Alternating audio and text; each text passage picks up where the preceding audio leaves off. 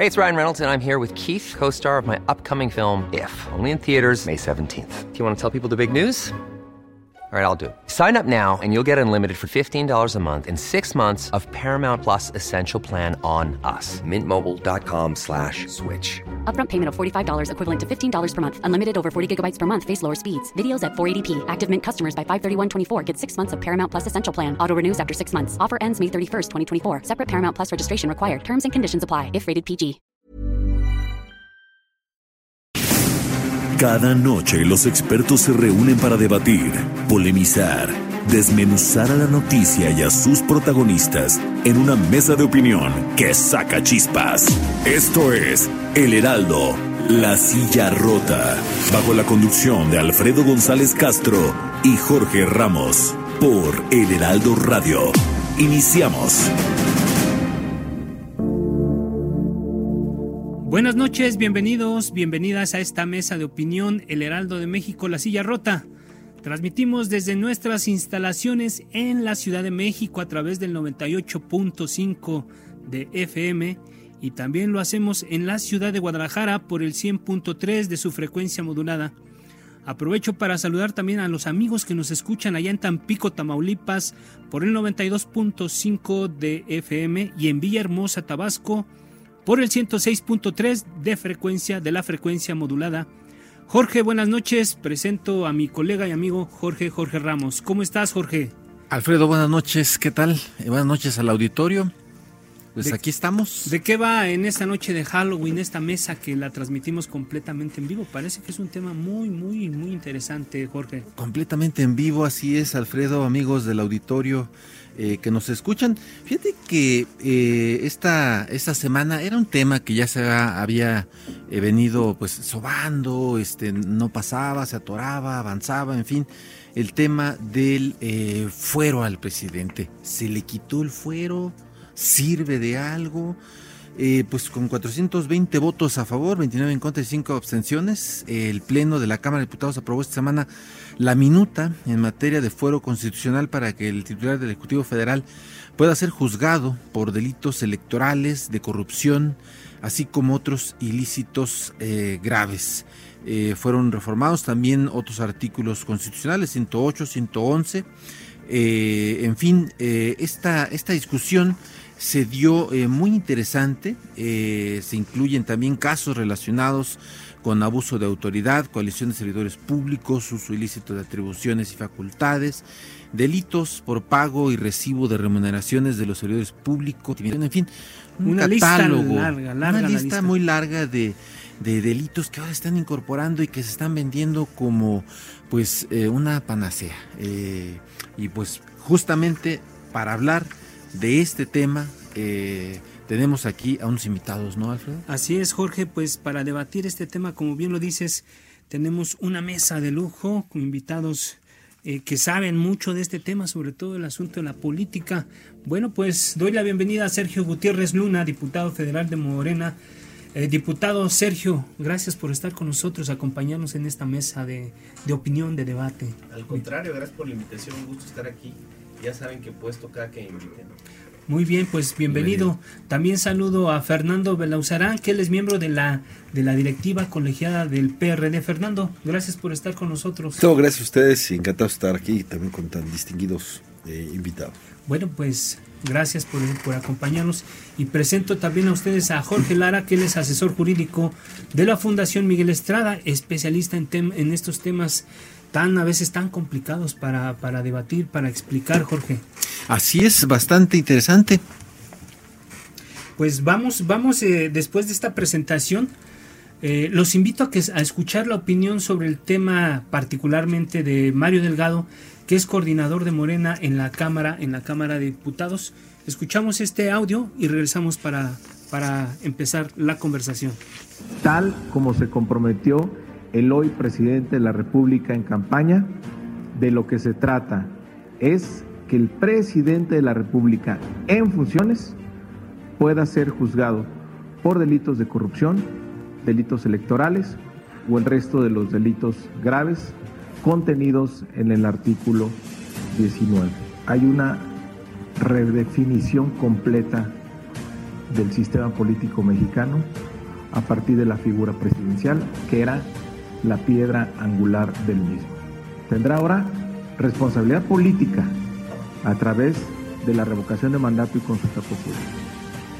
Revoca- re- responsabilidad penal en el ejercicio que podrá hacer el Congreso para destituirlo en caso de que cometa un ilícito. Y responsabilidad fiscal al renunciar a la facultad de condonar de manera discrecional impuestos. Eh, se da un paso muy importante para quitarle la inmunidad al presidente de la República y tal como se comprometió, que pueda ser juzgado. Vamos hacia una verdadera democracia, eh, hacia una auténtica democracia, hacia una democracia participativa, donde el presidente deja de ser todopoderoso y es un servidor más de la nación. Pues ahí está, ahí está el tema. Eh, dice eh, Mario Delgado, el presidente deja de ser todopoderoso. A ver, lo ponemos en la mesa. Eh, pues, ¿Quién quiere empezar?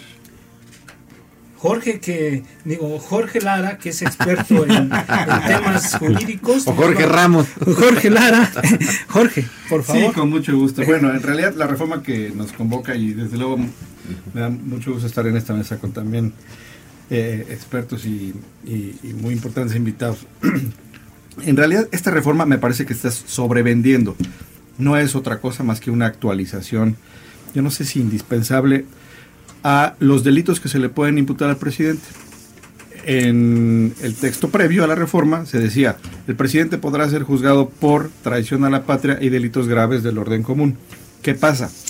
Con la reforma del sistema acusatorio del 2008 ya dejó de existir esto de delitos graves del orden común y lo único que se hace es de alguna manera actualizar la semántica por los delitos del artículo 19, que se le quiere dar una categoría de gravedad, que además sabemos que eh, en términos estrictos eh, para los eh, especialistas en sistema acusatorio, la lista de delitos del artículo 19 pues es una lista que no debe existir.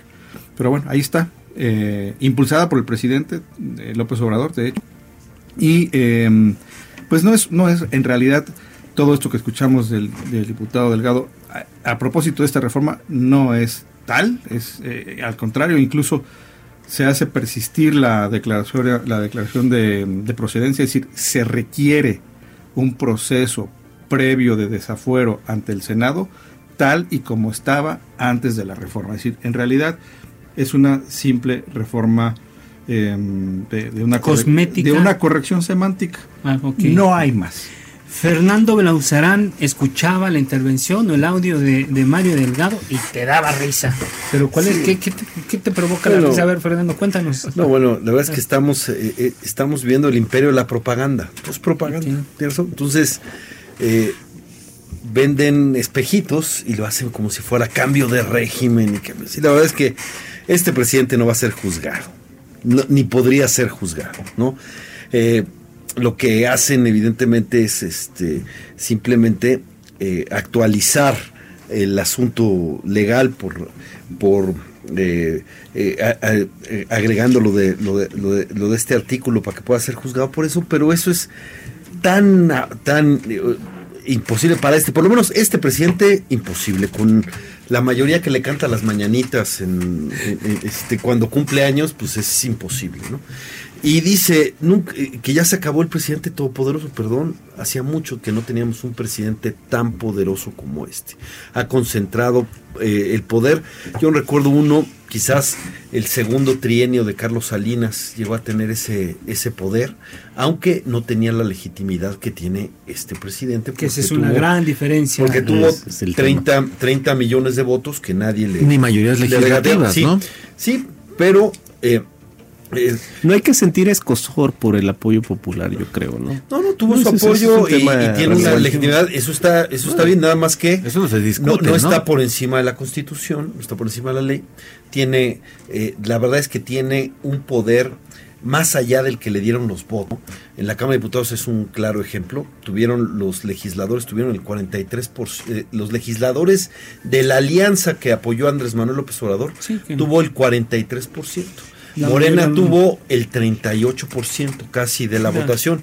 Y sin embargo, pues Morena tiene más del 50% y ya entre sus aliados y todo tienen dos terceras partes para casi modificar la constitución a su, a su arbitrio, a pesar de que tuvieron 43%. La constitución dice que solo puedes tener un 8% de sobrerepresentación, pero pues con cachirules, vacíos legales y cooptación de Bueno, hasta los impresentables. per- los perredistas Bueno, ahora ya no, hoy, hoy oí a Arturo Escobar, que yo también lo había escuchado. Arturo ¿no? Escobar. Arturo Escobar, el del verde, que le hacía unos elogios a Peña Nieto y aca- atacaba a muerte a López Obrador, hoy diciendo que debería ser ilegal burlarse de la estrategia de seguridad, porque no hay nada más serio en este, en, en cualquier país que combatir el crimen diciéndoles fuchi y guácala a los delincuentes y que burlarse de eso debiera ser incluso ilegal. Bueno, pero bueno, con estos, con el tomate serrano y otros han hecho Perredista. partes, pero, pero la verdad es que sí hubo este,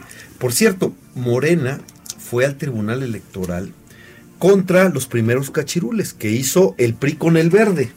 Nada más que el PRI con el verde habrá metido como 20 cachirules. Y fue, y por cierto, Pablo Gómez era el representante del PRD, Horacio Duarte el de Morena, los dos fueron contra eso, Bueno, yo ¿no? creo- Y cuando viene la elección del 2018, resulta que fueron corregido y aumentado, ¿no? A ver, yo creo que si salen a la calle- Son como pristas desinhibidos en Morena. En- si salen a la calle en este En- momento hay mucha gente que no sabe que muchos personajes que están, o sea, no saben en qué partido están, porque estuvieron en el PRI, estuvieron en el PRD y aún en en el Verde, ya- ¿no? Y ahora están aliados con Morena, en fin. El, el tomate es un, un claro ejemplo, pero a ver, diputado Sergio, tú Sí, traes yo una creo visión que, diferente. Yo, yo creo que esto que Tiene dice, otros datos. Tiene otros Yo creo que esto que dice Belauzarán no es un tema de otros datos, es un tema de desconocimiento de la ley, es algo frecuente.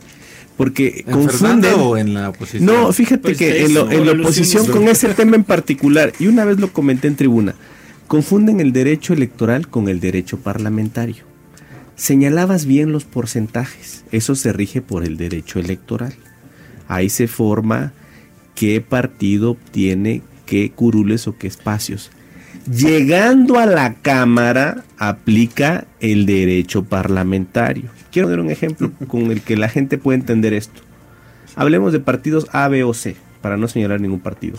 Llegan con la votación que quieran ustedes Los a pueden la Cámara. sin ningún problema. pero No, pe- porque se va a sentir- se va a sentir pongamos- ofendido. Pongamos el ejemplo. Supongamos que todos los partidos, todos los, todos los diputados Ahorita- ahorita reviso. llegan a la Cámara en tres tercios y llegando todos se quieren a ir a un solo partido. Y dejan a los otros y se van a un solo partido. Eso es válido.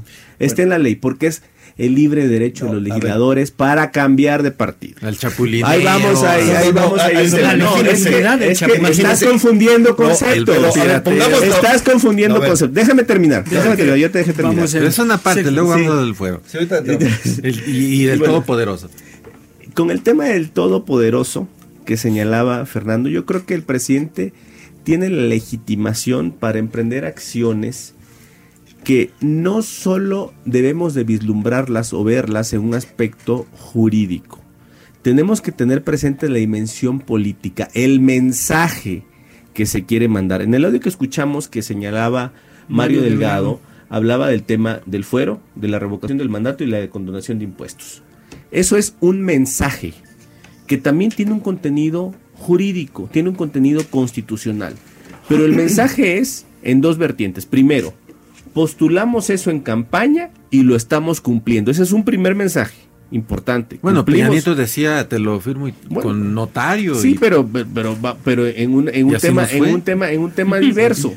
Y el segundo mensaje es desmitifiquemos el tema del presidencialismo. Quitémosle ese manto protector, esa aura, para tener algo más terrenal.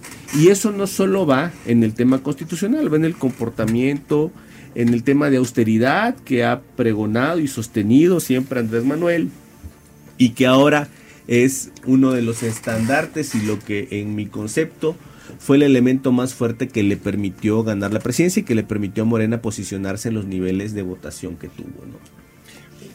Fernando, Sí, pero pongámoslo en concreto. Imagínense que Mario Delgado resulta que lo apuntan para ser diputado por el partido Encuentro Social. ¿no? El que hoy es coordinador de Morena y miembro de la Junta de Coordinación Política, salió como diputado del Partido Encuentro Social. ¿Hay una ilegalidad No solo con eso? pues, o, o- o una No, mira, no, moral? diría, no, yo diría la verdad. fraude a la ley. Eso, y, y ese es el argumento de Horacio Duarte, muy amigo Fernando, de no mi amigo, así los llamó y lo llamaron en la herradura, tanto Pablo Gómez como otro. Dijeron, Fernando, le pero- están haciendo fraude a la ley. Lo que Morena decía que era un fraude a la ley que había hecho el PRI y el Verde, ¿no? Ahora lo, ahora lo hicieron exactamente igual con sus nuevos aliados que son los del Verde. No es un fraude a la No, gente más se que a la ley. más también, también es un problema. La ley- Y claro, llegó esto al tribunal, tiene distintas acciones. Esto es, el, el derecho no es un asunto como una ciencia exacta. Hay debates, intereses, etcétera. Yo creo que en 2015 el tribunal se equivocó, ese es mi concepto, por eso fuimos otra vez en 2018 a ir contra lo que llamamos, voy a decir, lo que Horacio Duarte y Pablo Gómez, que son de Morena, llamaron cachirules. Y lo que ellos llamaron cachirules Es la- es la para, práctica, para sí. sobre representarse, para romper, dándole la vuelta a la ley al 8% de sobre representación. Porque si tú metes a alguien con el PES, entonces ese ya es- ese hace como que no entró por Morena. Y por el voto de Morena que tiene el 43, po- el 38%, entonces tiene más plurinominales. Es un fraude a la ley. Eh, Y a la gente, Sí, pero Bueno, nada más porque luego nos dicen que son muy éticos, que no son iguales. Dicen que no son iguales, pero hicieron lo mismo que hizo el PRI y el Verde en 2015. Y ya lo demás, que cada quien lo interprete. En, en- en segundo lugar, esto que, que dice, pues bueno, es, insisto, este es el imperio de la propaganda y de la demagogia, ¿no? Porque podrían decir, es que ahora el presidente puede ser juzgado. ¿En, en qué universo? ¿En este? Este en ningún, en ninguno. ¿eh? Perdón, eh, tiene un fiscal super carnal. Todos los fiscales que están ahorita los anunció en campaña, ¿no? Y pertenecieron a su partido, son sumamente cercanos a él. Es más, el que está haciendo las investigaciones es la unidad de, in- de- de inteligencia, Inteligencia financiera, que, depe- que depende, que parece que la fiscalía es una es un anexo de la unidad de inteligencia financiera. Y cuando la unidad de inteligencia de financiera dice, aquí está, sale, y, y- y- y- y- y Reforma mostró los, los textos, es que fíjense que el magistrado Billetes, miren todo lo que tiene. Ah, no, atrás los fielders, porque el magistrado Billetes es disciplinado, es como, es como Bartlett, ¿no? A- ni a Barlet ni al magistrado Billetes, porque el magistrado Billetes fue el que le dio el golpismo a Yanine Otalora, ¿no? Y entonces. Creo que ya. le dio- ya- va- vamos, No, en serio. Nos, nos fuimos pero- el más mesurado que orden. A ver, mi, creo que mi Sí, tocayo Jorge Lara Por eso ese no lo tocan. Es decir, al, al ministro contra al- al- a Medina Mora le congelaron y le descongelaron las cuentas siendo ministro. Imagínate. Y al otro, nada, igual que a Barlet. Es decir, A ver, Fer, hay un uso compañeros de mesa. político de la Fer, justicia. Fer, algunos entonces- les da risa Ya, porque, ya, la- ya. porque el uso político no va contra ellos, sino va contra sus adversarios. Da risa, pero toda es esta- gravísimo. Da, da risa toda esta ¿No? ilación de incoherencias entonces, que a ver, señalas, pero... El presidente es todopoderoso y no se le puede juzgar. A ver, Jorge Lara. Sí, en la práctica. No, ¿no? desde, desde luego la, la mesa es- es- es- está poniéndose muy, Muy divertida, muy divertida, con varios temas que al Se va a poner más divertida. que al final tienen- Anuncio. tienen un. Un- un hilo conductor. Sí, a ver, regresando a la reforma del fuero, es el parto de los montes. En realidad, yo creo que por eso este, estamos divagando, porque el- el- la reforma del 108 no tiene sustancia, honestamente. Y, y- y sí preocupa porque fue la manera en la cual se condujo, es así, una reforma de gran calado que tenía que ver con el régimen de responsabilidades de los, de los eh, servidores Servidores públicos, públicos, sí. que era la reforma del desafuero. Es así, iba a ser una reforma muy importante en la cual sí se modificó, de hecho desde la legislatura pasada se aprobó en Cámara de Diputados un nuevo mecanismo para juzgar a los servidores públicos de... de- Antepasada, de- yo estuve en esa. no, en la, Y se cincu- en, paró en la pasada. 62 y se Y en paró la en el 63. Sen- y se paró en el Senado. en donde ya efectivamente se iba a terminar con el fuero y ahora sale con esta perdón, una reforma insustancial. Hay que decirlo, es una reforma insustancial. ¿Qué se debió haber hecho, no Jorge Lara? A trastoca- ver, en, en- en tu opinión, ¿qué debieron haber hecho en Yo- lugar yo creo- de esta reforma que es más bien un poco como cosmética? Sí, es muy es, es- Es su- que su- es- la- es la- totalmente superficial. Hay una frase que dice Mario Delgado que me parece muy pretenciosa. Es solamente en esa parte creo que sí coincido, en la parte como que es más propagandística. Hay una redefinición completa del sistema político mexicano. Eso No, fue no, eso fue lo que de- hizo de- el, desde Congreso. No, no, en lo absoluto. Una redefinición hubiese Es sido lo caminar dice, a un que lo esquema. señalo con varias, varias sí, sí, reformas, sí, pero a ver, ¿eh? no pero con enunciado, pero a ver, lo de la revocación un del mandato enunciado. también sabemos pues que ha sido una también un, un, gar- un- un gambito de- propagandístico Al que, le tuvieron que miedo es- los dos porque que es- no querían ponerle el día de la elección Pues, porque si iba Andrés Manuel en la No, no, no, no No solo un eso. temor, pero no solo eso. bárbaro, estamos, ¿no? estamos Hay que- enfrentando hay una que serie. hay que si me permites, estamos enfrentando Venga, venga. propuestas de reforma para el caso. Si hay algo que el siglo pasado demostró que era el signo del autoritarismo, era hacer reformas para el caso. Si se hacen reformas para que entren en vigor posteriormente, perfecto, se discuten, se evalúan y que se voten. ¿Qué quiere decir para el caso? Es decir, para la coyuntura. para un cargo que se eligió para seis años, para tres años, como el caso Bonilla para dos años, se hace una reforma para extenderlo. Eso es profundamente peligroso, antidemocrático. Las grandes tragedias del siglo pasado que detonaron en guerras mundiales y en exterminios se derivaron precisamente de estas prácticas autoritarias que fomentaron reformas legislativas, Perdón, Jorge, reformas legales yo para el caso. Y lo que ¿Qué se haber hecho? Sí, y lo que se debió haber hecho fue insistir en la reforma de las legislaturas pasadas para facilitar el conducir a servidores públicos, ya sea diputados, senadores, Presidente. secretarios, presidente, ante eh, que el Ministerio Público los pudiese poner a disposición de un juez penal Eso es quitar. sin mayor trámite. Con una, con una, con una, una tramitología mucho más sencilla de la que hoy tenemos como candado. A ver, Eso es lo que se Sergio. ¿Qué opinas, Sergio? Mira, empiezo con lo que señalaba Belauzarán. Decías que en este universo no se le puede juzgar a López Obrador por algún delito y creo que tienes toda la razón porque no ha cometido ni va a cometer ningún delito. Partes de esa premisa errónea. Espérame, no va a cometer ningún errónea. En su actuar, en su actuar es una persona honesta e íntegra y con independencia de quienes estén en la fiscalía o quienes actúen, hay que poder juzgar eso a partir de un hecho, es decir, A veces se, le cometen imputa- delitos por omisión, ¿eh? Sí, también. Se le imputa tal o cual situación Aguas y no se le ¿eh? está justa y no se le está juzgando. Aguas Culiacán. Eso Aguas sería Culiacán. interesante. Pero no eso será en sería este sexenio. Eso sería interesante. Yo creo que eh, el tema aquí importante no es tratar de llevar a el- la reducción al absurdo el tema de que en otros momentos, en otros países se ha empezado con estas reformas y se ha llegado a Es cuestiones muy drásticas.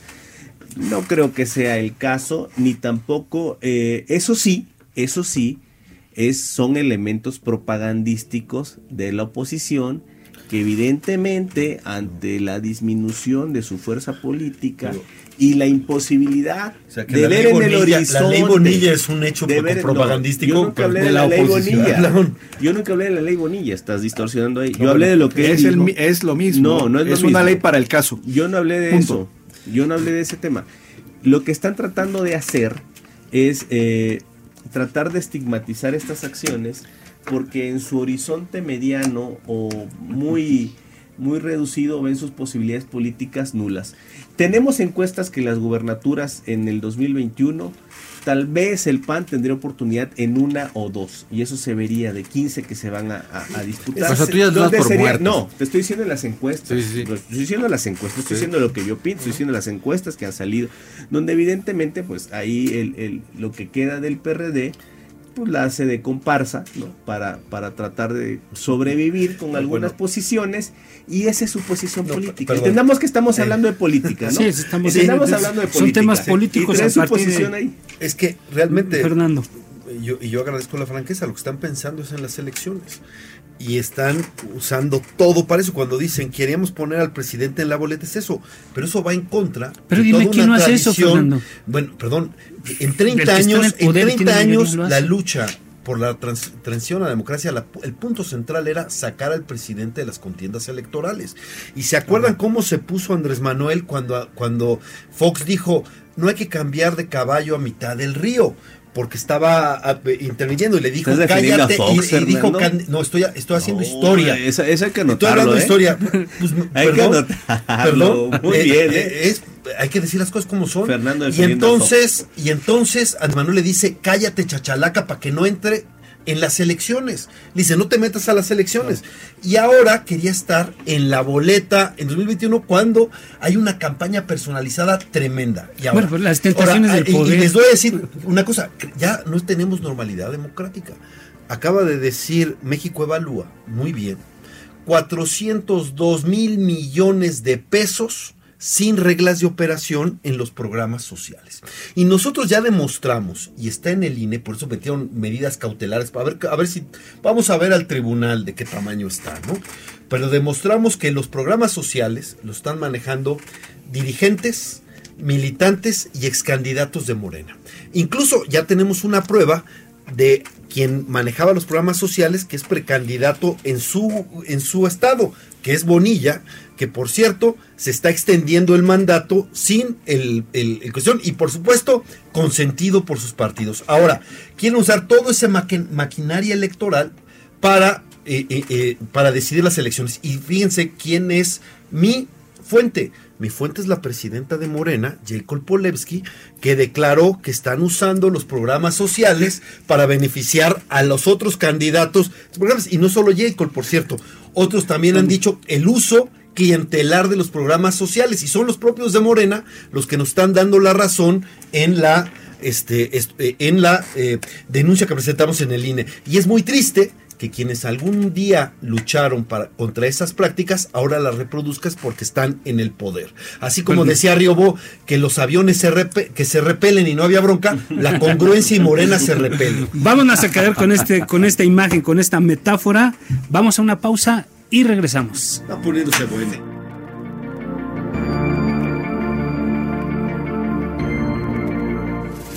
Esto es Mesa de Opinión, La Silla Rota. La polémica y el debate continúan después del corte. No te vayas.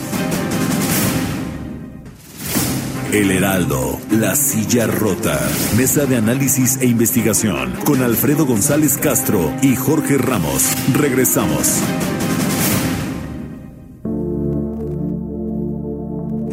Regresamos a la mesa de opinión con la, el tema de la eliminación del foro presidencial que pues, se presenta con bombo y platillo. Bueno, la primera media hora ya vimos eh, los distintos puntos de vista. Eh, saludamos nuevamente a nuestros invitados, el diputado federal de Morena, Sergio Gutiérrez Luna. Gracias por estar aquí. Fernando Belauzarán, eh, miembro de la directiva colegiada del PRD. Bienvenido, Fer. Y Jorge Lara, asesor jurídico de la Fundación eh, Miguel Estrada. Bienvenidos todos a esta mesa. Bien, Jorge, pues, ¿qué ha dicho el propio presidente López Obrador sobre este tema del, del desafuero, del, fuero. del fuero, del desafuero? Escuchemos este audio y regresamos, retomamos la conversación, tan sabrosa conversación que ya estábamos teniendo. Entonces, llevamos pues eh, casi dos siglos en que se le da impunidad al presidente, que no puede ser juzgado, que tiene fuero. Si hoy aprueba la Cámara de Diputados la reforma al 108 constitucional, va a ser algo verdaderamente histórico. La constitución de 1857 era el artículo 103 y luego pasó al artículo 108. Entonces, ahora en esta reforma, si se aprueba, se va a poder juzgar al presidente por todos los delitos, sobre todo por corrupción y por otros delitos. Se termina con la impunidad, con el fuero al presidente. Y se va a poder juzgar al presidente en funciones. Ese es un hecho histórico, importantísimo. Pues ya escuchamos el fin de la impunidad, ¿cierto o falso? ¿Qué opinan nuestros invitados? ¿Quién dijo yo? No, falso, falso, Jorge. falso. Bueno, insistimos, realmente fue un- es una reforma muy, muy, muy cosmética. De hecho, el texto anterior, conforme al régimen del sistema eh, penal anterior, era mucho más amplio el catálogo de delitos por, los- por los cuales se le podía seguir al, al, eh, juicio al presidente. Aquí se acota a una serie de delitos. Insisto, eh, es una reforma que se pudo haber obviado, no, no hubiese pasado nada, pero es saludable que se ponga de acuerdo a la semántica jurídica. No, no hay que discutir más allá de eso, lo que acaba de decir el presidente es una es una más de sus tantas falsedades, impresiones y mentiras que ya están documentadas por miles en, en los estudios que analizan las, em, las, conferencias mañaneras. ¿no? no es cambio de régimen, cambio de régimen hubiera sido otras cosas, hubiese sido verdaderamente eliminar el fuero como tal o el juicio de procedencia. Eh, y avanzar en esquemas semiparlamentarios, en avanzar en otras, en otras fórmulas, en una reforma política de fondo. Hasta ahora lo que hemos visto de reforma política han sido más bien eh, ajustes electorales. Por cierto, no se ha trabajado en lo que sí tendrá que ser una gran reforma política que tiene que ver con la reelección ya de estos legisladores, puesto que no hay una legislación secundaria que regule cómo es que se tiene que enfrentar este proceso de reelección ya de los legisladores que, que están eh, en funciones ahora y que podrán optar por la reelección en el periodo intermedio. Diputado Sergio, eh, a ver, el, el, tema que plantea aquí el presidente también es, dice, por corrupción. ¿De verdad se le va a poder, y en funciones al presidente López Obrador, por ejemplo, por corrupción? Mira, es algo que hubiéramos deseado que se impulsara de manera muy fuerte, por ejemplo, en el sexenio pasado. Sexenio pasado, imputado, señalado por actos de corrupción bastante importantes, que ahorita están teniendo catarsis algunos de ellos, y que estos elementos que son el combo que de alguna manera se mencionaba aquí, que señalaba Mario Delgado, que le están dando una dimensión política diferente a la figura presidencial, al régimen político, que es la revocación del mandato, el tema del fuero, la condonación de impuestos, por señalar algunos. En el caso de la revocación del mandato, por ejemplo, ¿cómo no hubiéramos deseado tener revocación del mandato en el sexenio pasado en acontecimientos tan graves que se dieron, mal manejados, mal empleados y con una indolencia que la sociedad reclamó en su conjunto? Yo, yo lo que observo aquí es particularmente un, un popurrí de las cantaletas que usa la oposición para acusar para acusar de, de las políticas de las políticas de las políticas de transformación que está emprendiendo el presidente López Obrador. Y el presidente López Obrador es muy acertado en algo que dice. A ver cuando hacemos estos cambios de fondo rechinan rechinan quienes vienen de por ejemplo, el Pacto por México. O el Pacto de Impunidad. Que el ahora Pacto por México. Como Arturo Escobar, el hoy aliado de Morena. El Pacto por México. Entonces, Manuel bueno, Velasco. les duele, Manuel Velasco. Les, les duele esos temas. Bueno. Ay, caray, pues Mira. nosotros los vamos a seguir impulsando porque es por lo que la gente votó. Es el mandato que tenemos. Fernando, para alusiones personales, exactamente. No, bueno, la, la verdad es que lo que pasa es que Andrés Manuel se hace monumentos con su propia saliva, ¿no? Y entonces se hace evidentemente grandilocuente, histórico, todo es histórico porque estamos en la quita, pero es Cuarta transformación. pero es pura saliva, sinceramente. Estos son cambios verdaderamente menores. eh, en el, eh, eh, el Pacto por México se quedó a medias, la verdad es que no se cumplió toda la agenda que se hizo. El 80% de la O sea, ¿los plataforma, chamaquearon? El pla- ¿Los el chamaquearon? no, ¿Los se chamaquearon? se, chamaqueó solo, se mató. eh, ¿Lo Peña chamaquearon? Nieto se mató solo. ¿A usted lo chamaquearon? Porque no se completó. no, Es lo que dijiste. no, exactamente. Otra. No, pero es que Nos chamaquearon se por el Pacto por no, México. Se chamaqueó. Fernando. Se chamaqueó solo. Peña Nieto. Perdón, pues eh, o- o- está bien que se cuente sus propios chistes y se ría solo, está bien. Pero la verdad No, es que, de pero la verdad es que la, no, la verdad es que el 80% de la plataforma de Andrés Manuel estaba ahí y eso nada más hay que hacer un comparativo. El problema es que se mató Peña Nieto porque vean sus dos primeros años eh, de gobierno, 13 y 14 era el Saving México y ahí acabó el Pacto por México. Se murió el Pacto por México por la reforma energética, que por cierto es una reforma que no ha modificado Andrés Manuel López Obrador. Y ya lo vimos ahí con un italiano presumiendo las inversiones extranjeras en los petroleros cuando decía que eso era una tremenda traición a la patria. Pero bueno, el caso es que él se mató solo después, del, después de que reventó el pacto por México, después del 14.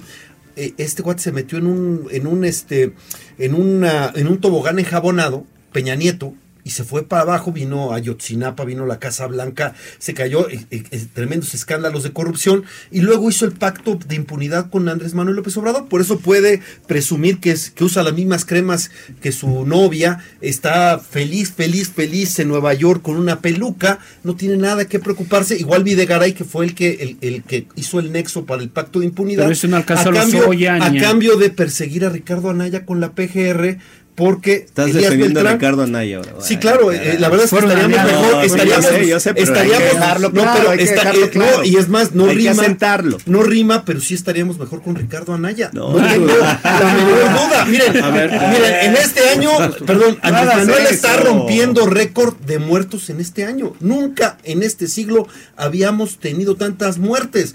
Claro, una cosa es que hable de paz y amor y otra cosa es que eso le salve la vida a alguien. Nunca habíamos sido tan violentos. Dice que se acabaron las masacres cuando vino lo de Aguililla y lo de Tepochica, que fueron masacres. Habla de la- del índice de letalidad cuando en Tepochica hubo 14 muertos por un, este, 14 muertos eh, sicarios por un policía. Es decir, la verdad es que se la pasa escupiendo al cielo, pero es un gran comunicador y lo que le interesa a él es la propaganda sobre eso. Pero lo, lo que una cosa es, no vamos a vivir todo el tiempo en Pejelandia.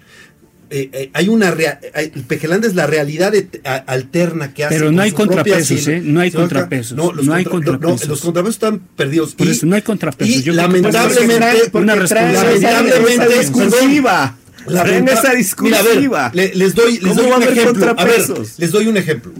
Saldívar, pues que yo lo tenía en un pedestal, ya no. La verdad es que eh, lo he visto cómplice. Ya no va a poder dormir, ¿eh? Yo creo dice. Berta, dice Berta Luján. Estos que votaron en contra, eh, eh, que votaron por tirar el padrón, por tirar la- el proceso interno de Morena por el padrón, les vamos a investigar sus bienes. Esa no es una amenaza al Poder Judicial. ¿Y dónde está Saldívar? Cuando dijo Andrés Manuel, a esos que acepten amparos, eh, los voy a llevar al escarnio público. Y eso le pasó de noche. La verdad es que sí, no hay contrapesos. Hemos regresado un poco al salinato. En esa época, Eso en eso es- sí nos parecemos. que- que ahí en tiene donde una chamba el la poder presidencial no tenía contrapesos. Pero la verdad es que, se, que lo digo Ya, con por tristeza, alusiones, más ya, que, ya. más que matarse ya, solo, ya, ya. está matando al país. Miren, Ya. 0%. Ahorita que habla, habla del 0% de crecimiento. Tenemos habla de la- de- de- habla también Ya, ya, ya. del Diputado mayor Sergio índice González. de violencia. Estás monopolizando aquí todo. y Está bien, estás pero está bien, abusando. está bien. Estás abusando. Habla. Estás abusando. Habla. Tenemos siete minutos para las próximas intervenciones. No hay oposición por esa discursiva tan pobre que trae. Mezclando todo, sacando esos temas fuera de contexto, haciendo generalizaciones precipitadas, estigmatizando, tratando de vender que hubo un pacto de impunidad. ¿Pacto de impunidad 30 millones de votos? ¿Ese es el pacto de impunidad? Así llegó Andrés Manuel López Obrador. Con a la silla Peña, ¿no? Unidades que no le tocan un pelo a Peña. Así El llegó. copete de Peña está Así intocable, está intocado. Dijiste que Andrés Manuel llegó por un pacto de impunidad. Yo te actualizo, llegó por 30 millones No, no dije de votos. Dije, hizo un pacto de impunidad con Ah. Peña, eso sí. Entonces, Y puso a la PGR No a perseguir a Ricardo no. Anaya también. es, es sano que en cualquier democracia Eso haya sabemos. partidos de oposición serios, con propuestas de fondo, no que lleven la contraria por llevar la contraria y que estén viviendo todavía las reminiscencias de la derrota. Eso es lo que estamos viendo aquí en este Bueno, momento. hay- nada más hay que recordar que López no quiero Obrador ser una como oposición que le guste al hizo, gobierno, ¿eh? hizo algo No, parecido. López ¿no? Obrador, López Obrador como oposición hizo hasta lo que no y ahora les parece incómodo, les parece No, no, impropio. no, tan- el reclamo no que hoy que el- aquí estamos, el reclamo aquí que estamos. el, el reclamo que hoy hace López Obrador a la prensa por el tema de Culiacán en donde les les les señala de que se fueron hasta donde no. Perdón, pero eso sí ya tiene visos también de autoritarismo. A ver. Y el, el, el pacto de impunidad es perfectamente acreditable por esta, esta, no solamente la libertad de la que goza Peña Nieto, no le han tocado un solo peso, no solamente un solo pelo, sino un solo peso. Peso de sus cuerdas. Es decir, sí. la fortuna mal habida por actos de corrupción de Peña Nieto la consiente Andrés Manuel López Obrador. Para ir a y la eso recta es final, evidente. para ir a la recta final, sí, este creo que habría que redondear Vamos al origen de la al conversación. origen de la conversación. que la Ese verdad fue- es el- la mesa impuni- luego. es la impunidad presidencial. Exacto. Pero el, el- el punto es, a ver, el fuero, lo que se hizo con el fuero, ¿sirve o no sirve? Sergio. En nuestro concepto sirven esas dos vertientes que señalaba al principio, la vertiente jurídica y también la vertiente política. A nosotros nos parece muy importante el mandar mensajes y el desmitificar el tema de eh, el presidencialismo. No hizo falta ir un poco más allá. Tal vez, mira, todas las reformas siempre son perfectibles, ¿eh? No, no hay que hablar de, de reformas acabadas o reformas definitivas, esas no existen. Y eso hay que reconocerlo.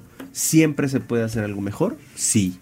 Se ha sucedido en el pasado, está sucediendo ahora y sucederá en el futuro, sí, porque así es, es- es un tema legislativo. Las, las leyes recogen algunas veces realidades sociales y a veces se disocian de lo que está pasando en el terreno, en, en- en la comunidad. Entonces puede ser algo perfectible definitivamente. Se está mandando un mensaje contundente de lo que dijimos en campaña y lo que quiere el presidente, sin duda alguna. Se- Jorge, Jorge. sí, Jorge Lara. Se descarriló la reforma profunda del desafuero, se descarriló. Este gobierno no quiso cumplir con su propuesta, que varios partidos de oposición ya habían aprobado una verdadera reforma de fondo en el sistema de régimen de responsabilidades, pero no solamente en el discurso, no solamente en la reforma, en los hechos. Ahí tenemos el caso Bartlett como un sinónimo, con un estandarte de una corrupción que sigue viva, que sigue, cam- eh, que sigue eh, tan campante en este gobierno y a Bartlett lo consienten y es el gran estandarte de la impunidad y la corrupción en plena 4T. Fer Lausarán. Sí, es lo que vemos son la- es la demagogia. Y efectivamente, el mensaje es este. Si eres corrupto, afíliate a Morena, o si no, Santiago Nieto irá por ti. ¿No? Ese es el, ese es el Yo pensé, yo pensé que ibas a decir una cosa como una calaverita. Oye, iba a arribar, pero- la calaverita. pero- pero la Estás es muy esta. empanizado, Insisto, te la das insisto, como el, el, el vocero insisto, este de Fox decía, la lo, unidad- que, lo que quiso la- decir, la, la unidad Rubén Aguilar. financiera lo que quiso decir es hizo la investigación del, de- del magistrado Billetes y luego se echó para atrás. ¿Por qué? Porque vota todo con lo que le dice Julito Scherer ahí, ¿no? Y no digo nada más hay que ver las votaciones en el, en el tribunal. Él fue el que, como no anularon Puebla, generó el golpismo contra Yanine Otálora. Eso lo saben, está bien los iniciados en estos temas.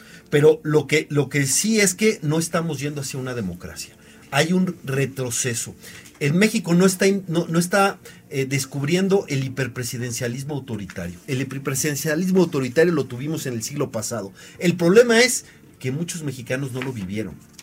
Muchísimos jóvenes no lo vivieron y no saben eso, pero hay unos que venimos de luchar frente a Salinas y a ese autoritarismo de un presidente que decías, ¿qué horas son las que usted diga, señor presidente? Ese es el nuevo país que vemos, el culto a la personalidad no se oculta, está tremendo así como, como el que veíamos.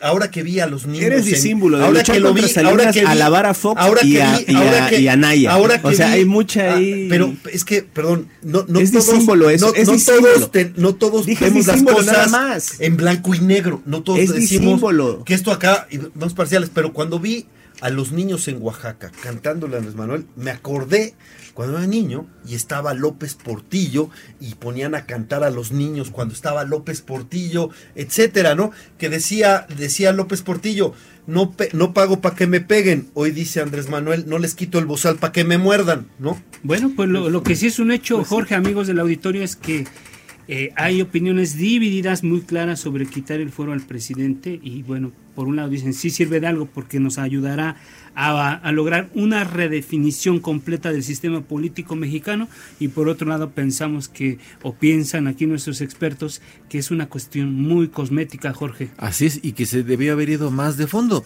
Y nada más hay que recordar un detalle. eh, Vicente Fox eh, quiso eh, llevar eh, a tribunales al expresidente eh, Luis Echeverría, Luis Echeverría, por el claro. tema de, eh, La el- de la guerra sucia del 71, el- lo del 10 de junio del 71.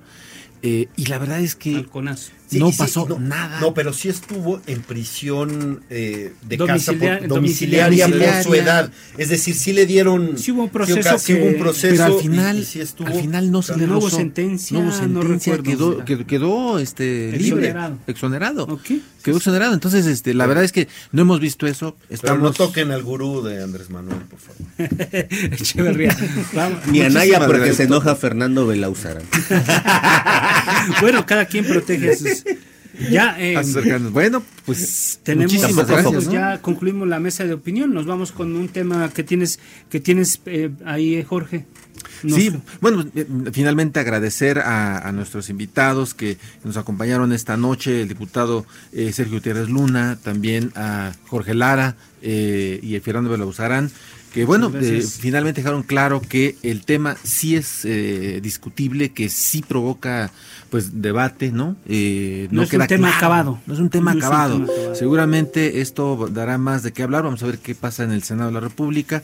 Muy pero eh, sí eh, queda claro, eh, no hay una- un convencimiento total de que sea nueva eh, herramienta Les que voy a decir algo que permita- les va a gustar.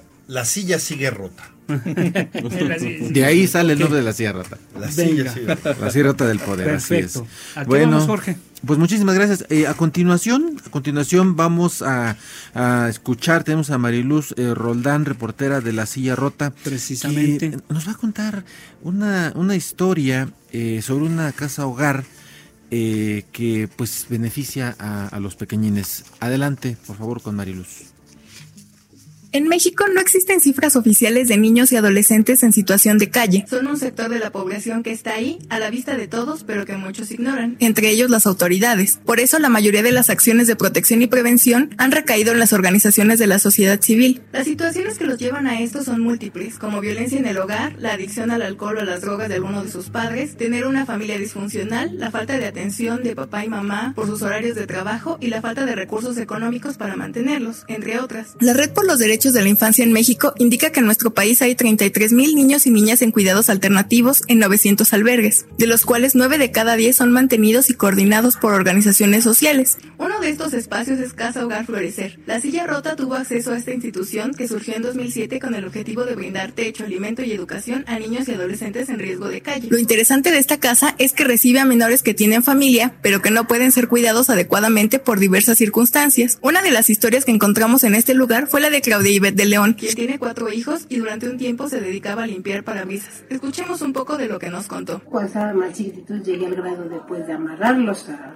a un árbol o meterlos dentro de una caja, porque pues sí, ellos ven que uno se mete y van atrás de uno, bueno, uno sí me llegó a ganar gateando, nada más que pues lo alcanzaron a ver los del carro de atrás y se, se bajaron a, a orillarlo. Por eso ella decidió pedir apoyo en esta casa hogar, en donde los menores permanecen de lunes a viernes y regresan con sus padres el fin de semana. Otro de los casos es el de Paola Pérez, una joven mamá soltera que trabaja de las 6 de la mañana a las 8 de la noche y no tiene familiares que le ayuden a cuidar a sus tres hijos. Desde hace 7 años, los menores permanecen entre semana en Florecer y conviven con ella solo sábados y domingos. Esto es lo que nos contó. Yo creo que es la, la seguridad de que están solos, de que este, bueno, ya comieron. Eh, yo creo que lejos de la preocupación de la tarea, lejos de preocupaciones de, de, este, de si estaban jugando, no están jugando, esas cosas, yo creo que lo que más me preocupaba era el, el hecho de que están solos, de que algo les podía pasar y no había quien los auxiliara en ese momento, ¿no? O sea, no había una supervisión eh, como tal para ellos. Aunque la separación es complicada para estas familias, ambas mamás aseguran que prefieren hacer ese sacrificio con tal de tener la tranquilidad de que sus hijos están seguros, acompañados, que van a la escuela y que no están expuestos a los peligros que hay en las calles. Sin duda, un riesgo. El- La calle es un peligro para los menores, pero también hay muchos factores que se cruzan con este tema, Jorge. el fíjate asunto que- de las de las madres desamparadas, el tema de las de las madres solteras, las madres que tienen que trabajar y no tienen eh, dónde dónde dejar a sus a sus hijos y esta es una situación muy muy delicada. Sí, fíjate que es un tema que nos llamó la atención eh, en, la silla rota y encontramos que, bueno, esta eh, albergue que se conoce, que se llama Renacer, eh, pues ayuda, ¿no? A, a- sobre todo a familias, a padres, madres, eh, ya sea que vivan en pareja o que de manera individual, pero que viven, digamos, en zonas eh, vulnerables o eh, que son, digamos, eh, podrían ser víctimas, pues, de, caer en las garras de la, de la violencia y, y, y, apoyan a estas personas para que eh, justamente eh, durante la semana puedan apoyar a, los, a, sus hijos, les puedan llevar a la escuela, ahí están.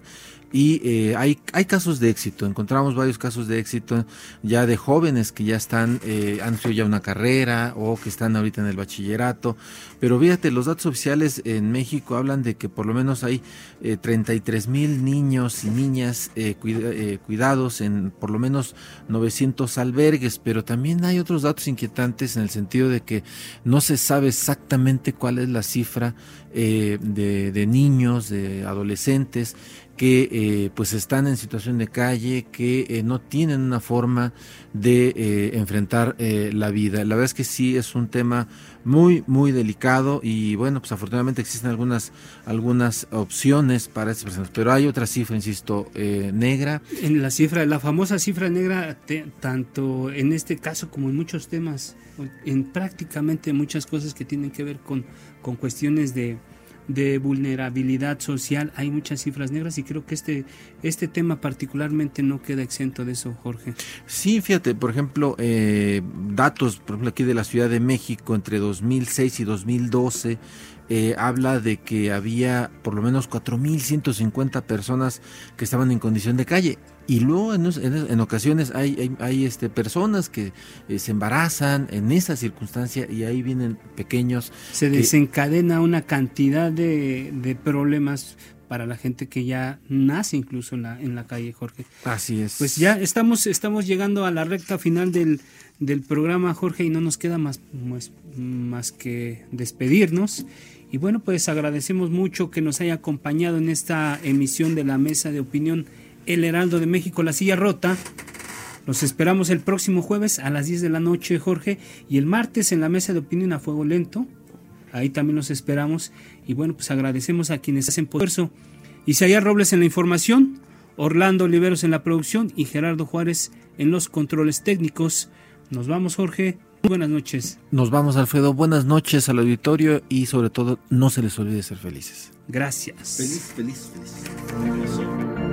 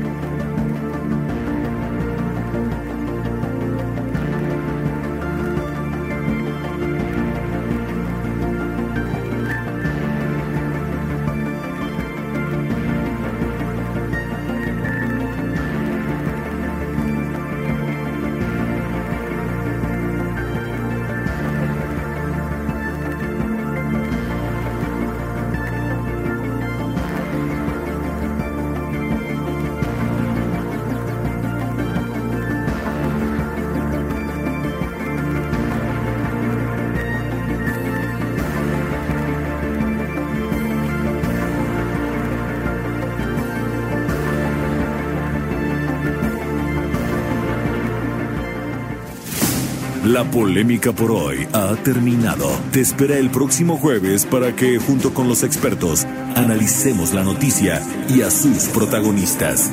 Esto fue El Heraldo, la silla rota, por El Heraldo Radio, con la H que sí suena. Hasta entonces.